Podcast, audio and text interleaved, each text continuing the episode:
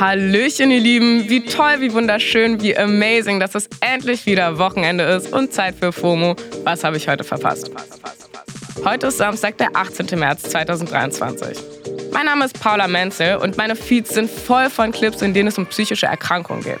Sogenannte Selbstdiagnosen sind am Trenden. Und voll oft sind es Videos, in denen teilweise sehr, ja, ich sag mal, amateurhaft so ziemlich jede Gefühlslage als Zeichen einer psychischen Erkrankung gedeutet wird. Zum Beispiel ein nicht aufgeräumtes Zimmer, eine nicht gemachte Steuererklärung könnte gleich bedeuten, du hast ADHS. Und da hört es noch lange nicht auf.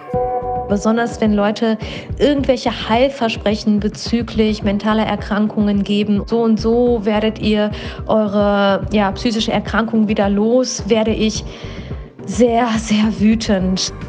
Das war die Psychotherapeutin und TikTokerin Ramia Gottschalk. Warum sie das so agro macht, hört ihr gleich. Heute geht's um, sind Selbstdiagnosen auf TikTok gefährlich?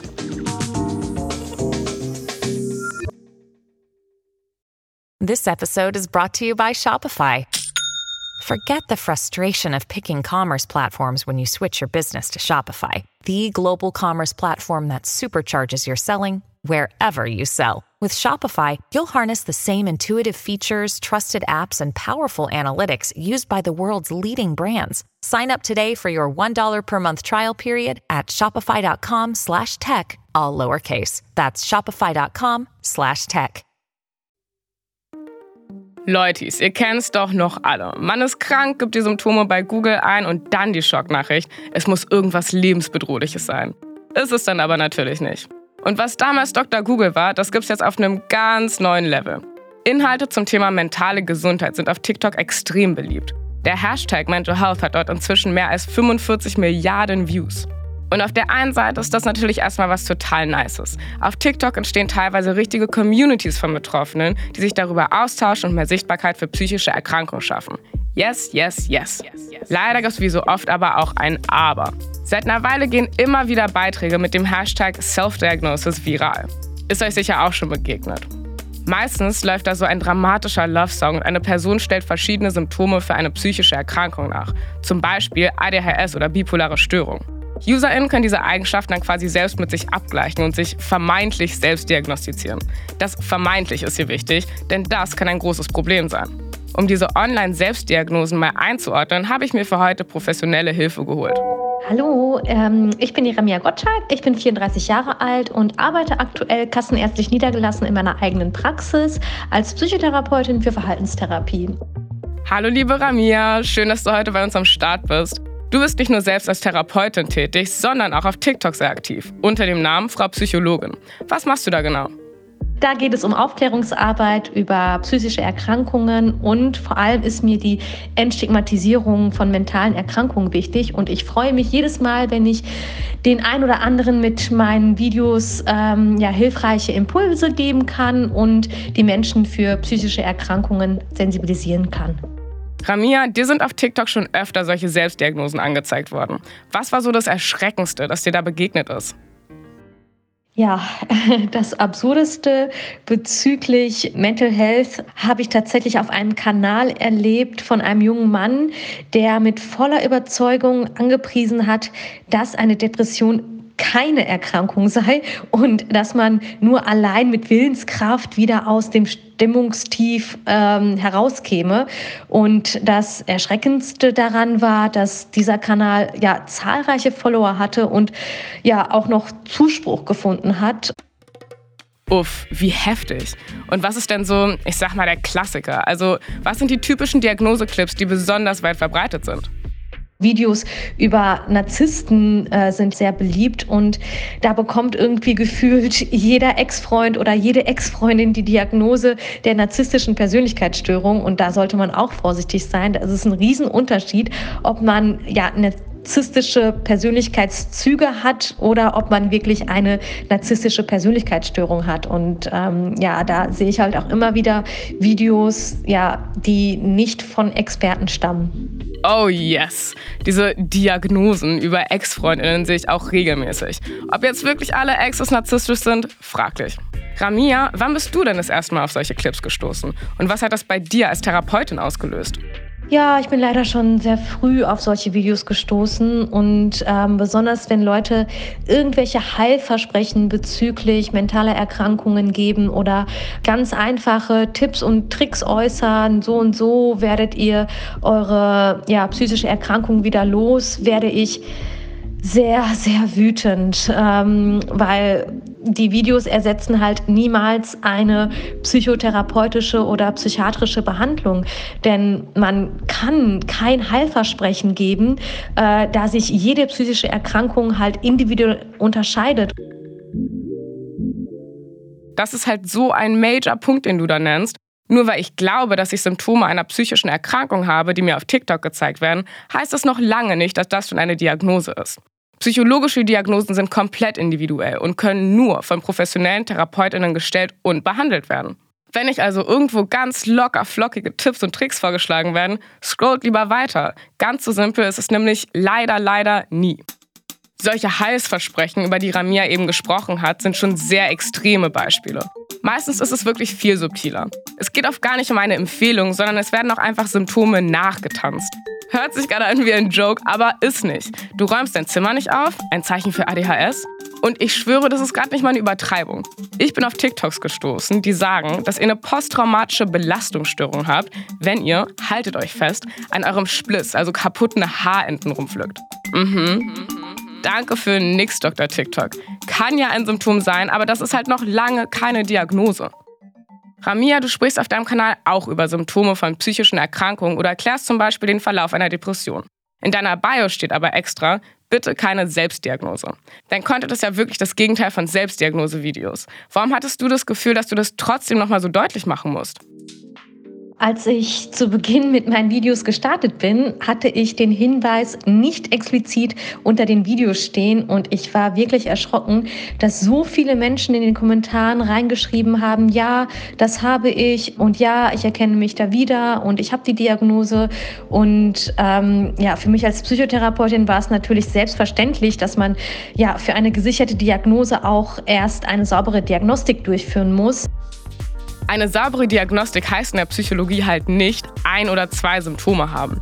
Eine richtige Diagnose verläuft mit Fragebögen, strukturiertem Interview von einer geschulten Person und Checklisten. Ich ahne langsam, es gibt einen Grund, warum Menschen dafür ein dickes Studium mit einer Ausbildung brauchen und nicht nur einen TikTok-Account. Selbstdiagnose-Clips zu schauen kann tatsächlich auch gefährliche Folgen haben. Eine Datenanalyse vom Bayerischen Rundfunk hat gezeigt, was leider auch schon ein bisschen Captain Obvious ist, wenn man erstmal eine Menge von solchen Clips schaut, kriegt man immer mehr davon auf die For You-Page gespült. Soweit, so Algorithmus. Und dann landet man ruckzuck in einer Bubble. Laut der Analyse kann das Betroffene, also Menschen, die zum Beispiel wirklich depressiv sind, negativ beeinflussen. Also wenn sie dann immer wieder Inhalte über Depressionen angezeigt kriegen, dann kann das zum Beispiel die eigenen depressiven Gedanken noch verstärken. Das hat mich irgendwie total erschrocken. Die Qualität von solchen Mental Health Inhalten schwankt halt extrem. Das hat Ramia auch schon angedeutet. Also es gibt richtige Profis, Psychologinnen wie sie, aber halt auch mies viel Content, der gefährliches Halbwissen verbreitet. Das hat eine Studie aus Kanada vor einem Jahr schon untersucht.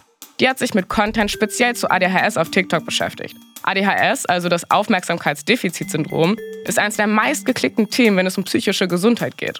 Und laut dieser Studie haben von den 100 am meisten gelikten und geschauten Videos zu ADHS knapp die Hälfte irreführende Informationen verbreitet. Knapp die Hälfte. Let that sink in. Aber selbst wenn so ein Mental Health Clip inhaltlich stimmt, kann es zu Problemen führen. Ramia, du hast mir gesagt, dass es durch Selbstdiagnosen zu einer Art Selbststigmatisierung kommen kann. Was meinst du damit? Man drückt sich quasi selbst den Stempel einer mentalen Erkrankung auf, obwohl man vielleicht selbst diese Erkrankung gar nicht hat. Also es ist dann eine gefährliche Fehldiagnose und äh, dies kann dann dazu führen, zu der selbsterfüllenden Prophezeiung, dass man sich halt genauso verhält, wie man ja die Symptome auf TikTok aufgezählt bekommen hat. Und dann kann es dazu führen, dass Betroffene eventuell gar keine professionelle Hilfe ähm, aufsuchen und man identifiziert identifiziert sich komplett mit der Krankenrolle. Das finde ich mies interessant, war mir echt gar nicht so bewusst. Ich will an dieser Stelle einmal ganz klar betonen, ich will niemandem eine psychische Erkrankung absprechen. Absolutely not. Ich habe halt das Gefühl, mentale Gesundheit ist inzwischen schon eine Art popkulturelles Phänomen geworden. Sowieso sind psychologische Begriffe immer mehr in unserer Alltagssprache angekommen. Das Wort toxisch zum Beispiel. Und ich gebe es zu, ich werfe auch ab und zu damit rum. Und das dann ohne, dass ich dabei groß drüber nachdenke, woher der Begriff kommt. Und genau das zeigt sich besonders auf Social Media. InfluencerInnen sprechen teilweise beiläufig von Dingen wie Trauma oder Hochsensibilität. Das erweckt den Eindruck, dass dahinter tatsächliche Diagnosen stehen. Das ist aber nicht immer der Fall. Und die Folge davon ist, dass sich die Bedeutung solcher Begriffe verschiebt. Ein besonders krasser Fall, der einfach nur zynisch ist, war die TikTokerin Tixin Roses. Sie hat so getan, als ob sie das Tourette-Syndrom hat. Sie hat die Erkrankung und Anfälle gefaked, um ihre Reichweite zu steigern. Bitte was? Das hat dann sogar eine ganze Zeit ganz gut funktioniert. Später wurde ihr Fake dann auf Reddit aufgedeckt. Hoffe wirklich, da sind wir alle auf einem Nenner. Das geht null klar und verhöhnt Menschen, die tatsächlich Tourette haben. Aber ich denke, eins wird dadurch klar. Clips, in denen es emotional wird, wo Schicksalsschläge ausgepackt werden, werden generell viel geklickt. So funktioniert Social Media und halt Entertainment generell. Und das halten einige PsychologInnen auch für einen Grund, warum Mental Health-Inhalte online so weit verbreitet sind. Andererseits sind mittlerweile auch einfach extrem viele Leute betroffen. Laut der Deutschen Gesellschaft für Psychotherapie ist in Deutschland mehr als jeder vierte Erwachsene von einer psychischen Erkrankung betroffen. Das sind knapp 18 Millionen Menschen. Wenn wir uns die Gen Z angucken, dann sehen wir noch was Interessantes. Laut dem sogenannten Health Report vom letzten Jahr suchen die Betroffenen aus der Gen Z häufiger Hilfe als die Generation davor, soweit es möglich ist. Und das führt uns zum nächsten Punkt, der bei dem Ganzen super wichtig ist und ein Grund sein könnte, warum diese Online-Selbstdiagnosen so beliebt sind. Es gibt einfach viel zu wenig Therapieangebote. Tatsächlich ist das so, dass es schon immer zu wenig Therapieplätze äh, gab und natürlich ist es auf dem Land ähm, noch mal viel schlimmer als in der Stadt mit den Wartezeiten. Bei mir zum Beispiel in Lechten in der Praxis warten die Patienten bis zu zwei Jahren auf den Beginn einer Psychotherapie und das ist wirklich erschreckend. Die Praxis von Ramia ist in einem kleinen Dorf im Münsterland. Aber auch in der Stadt sieht es nicht viel besser aus. Laut der Psychotherapeutenkammer warten rund 40 Prozent der Betroffenen in Deutschland drei bis neun Monate auf einen Therapieplatz.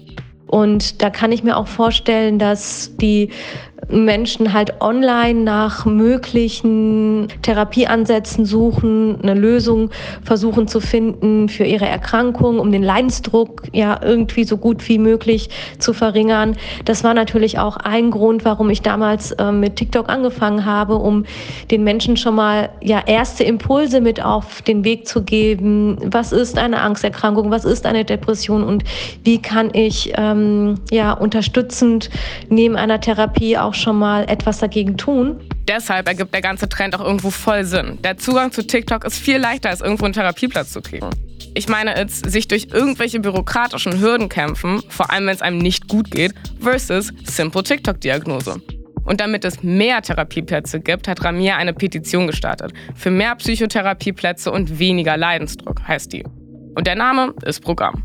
Da könnt ihr gerne unterschreiben. Findet ihr selbstverständlich in den Show Notes, wo wir natürlich auch Ramias Account verlinken. So, wenn TikTok solche Themen für viele zugänglich macht, dann hat das Ganze ja doch eine gute Seite, oder Ramia? Ich finde es persönlich sehr gut, dass da Awareness geschaffen wird für mentale Erkrankungen, dass die Menschen somit sensibilisiert werden, wie sie mit einer Erkrankung umgehen können, ähm, dass Betroffene merken, dass sie nicht alleine sind mit ähm, dieser Erkrankung. Und das kann dann wiederum dazu führen, dass sogar Betroffene sich auch eher Hilfe suchen. Ich bekomme sehr häufig Nachrichten, wo die Menschen mir schreiben, hey, danke, aufgrund ähm, des Videos habe ich mir professionelle Hilfe gesucht. Gehe ich total mit. Ich meine, vor nicht allzu langer Zeit haben sich, für mich jedenfalls, solche Themen nach richtigen Tabuthemen angefühlt. So nach dem Motto, keine Awareness, einfach wegschweigen. Und das fühlt sich jetzt ganz anders an. Ramia, du kennst ja quasi beide Seiten. Du bist Psychotherapeutin und Content Creatorin. Wie würdest du dir denn wünschen, dass auf Social Media über psychische Gesundheit gesprochen wird? Ich würde mir wünschen, ähm, dass man halt bestimmte Richtlinien befolgt, den Betroffenen halt mit auf den Weg gibt, dass man dort und äh, hier Hilfe finden kann, zum Beispiel bei einer Telefonseelsorge, bei der Caritas, bei der Diakonie, ähm, den Betroffenen Anlaufstellen bietet, äh, wo man ja sich Hilfe suchen kann. Und wenn man halt über schwierige psychische Erkrankungen spricht, dass man halt immer wieder auch eine Triggerwarnung ausspricht, um Betroffene natürlich auch zu schützen vor bestimmten Videos. Das ist ein super wichtiger Punkt. Wir verlinken euch natürlich verschiedene Anlaufstellen in den Show Notes, an die ihr euch wenden könnt, wenn ihr Hilfe in Anspruch nehmen wollt. Hast du zum Abschluss noch einen Tipp, wie man mit solchem Content umgehen sollte? Also wie man Selbstdiagnose-Videos richtig einordnen kann, wenn man kein Profi ist?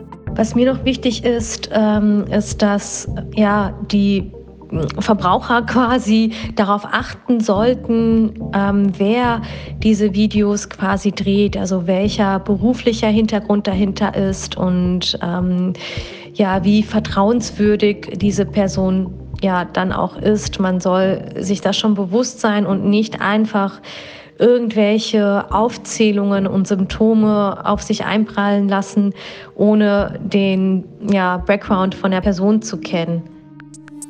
Klar, die Mutter aller Internetregeln. Check die Quelle. Das kann echt nie schaden. Ich sag's wie es ist, fühle mich jetzt schon ein bisschen besser vorbereitet, wenn ich das nächste Mal auf TikTok eine Diagnose bekomme. Ich nehme für mich mit, dass es prinzipiell gut ist, auf den Socials über mentale Gesundheit zu sprechen. Also auch durch TikTok können Bewusstsein geschaffen und Tabus gebrochen werden. Sich über Symptome zu informieren ist super. Aber Diagnosen stellen können nur ausgebildete Fachkräfte. Wenn ihr euch unsicher seid, ob ihr eine Erkrankung habt und euch nicht wohlfühlt, sucht unbedingt professionelle Hilfe. Da seid ihr am besten beraten. Schreibt uns doch mal, was Mental Health Content auf TikTok mit euch macht. Einfach per Mail an fomo@spotify.com. So oder so, passt auf euch auf, bleibt geschmeidig und genießt die Sonne.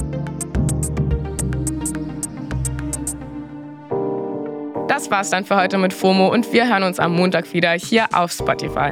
Da ist dann meine liebe Kollegin Denner für euch da. FOMO ist eine Produktion von Spotify Studios in Zusammenarbeit mit ACB Stories. Lasst uns ein paar Sterne da und folgt uns mal auf Spotify. Tüdelü!